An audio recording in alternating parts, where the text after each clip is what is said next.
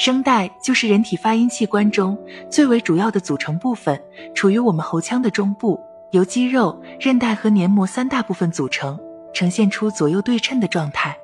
人想要正常发出声音，离不开声带的帮助，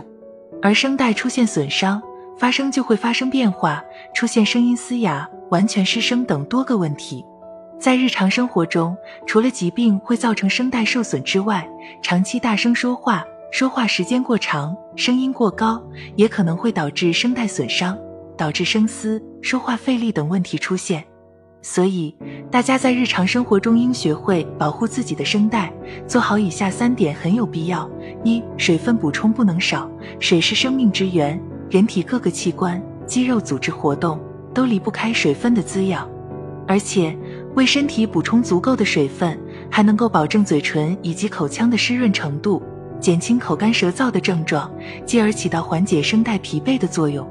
科学建议，成年人每日饮水量应维持在一千五百至两千毫升左右。如果长时间大量说话，饮水量还可以适当增加一些。另外，进入秋冬季节之后，我国多个地区的气候都较为干燥，空气中湿度较低，这也会对咽喉和声带造成影响。大家在平时。可以多用湿布或墩布擦地，必要时使用加湿器，让空气湿润起来，这对声带也是一种保护。除此外，大家在生活中感觉喉咙干涸时，也可用嘴适当吸一些水蒸气。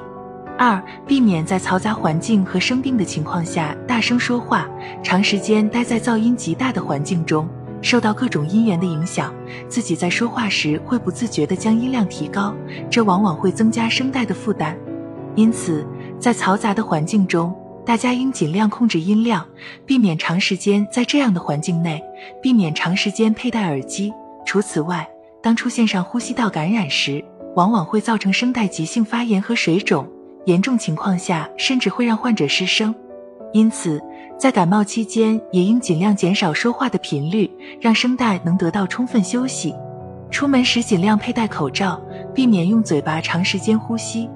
同时，大家在日常生活中还应当控制好说话的音调以及速度。如果说话时感觉到喉咙异常干燥，发不出声音，就应当提高警惕，可以通过小口喝水、多次反复饮水的方式缓解。三要学会说话，人在说话的过程中，嘴巴会吸入大量的空气，接下来空气又会从肺部经过声带呼出去，所以大家在日常生活中要控制好呼吸的频率。尽量用鼻子呼吸，并进行科学的发声训练。在说话的时候，要保持头部、面部以及喉部肌肉放松，不能超负荷使用声带，以免给声带造成不可逆转的伤害。除了要做好以上三点之外，在平时大家还需养成细嚼慢咽的饮食习惯。而如果近期突然出现了声音嘶哑、咽喉疼痛、咳嗽等症状，为了避免给声带造成更大的损伤。患者需要及时就医检查，找到相关病因后再开始对症治疗。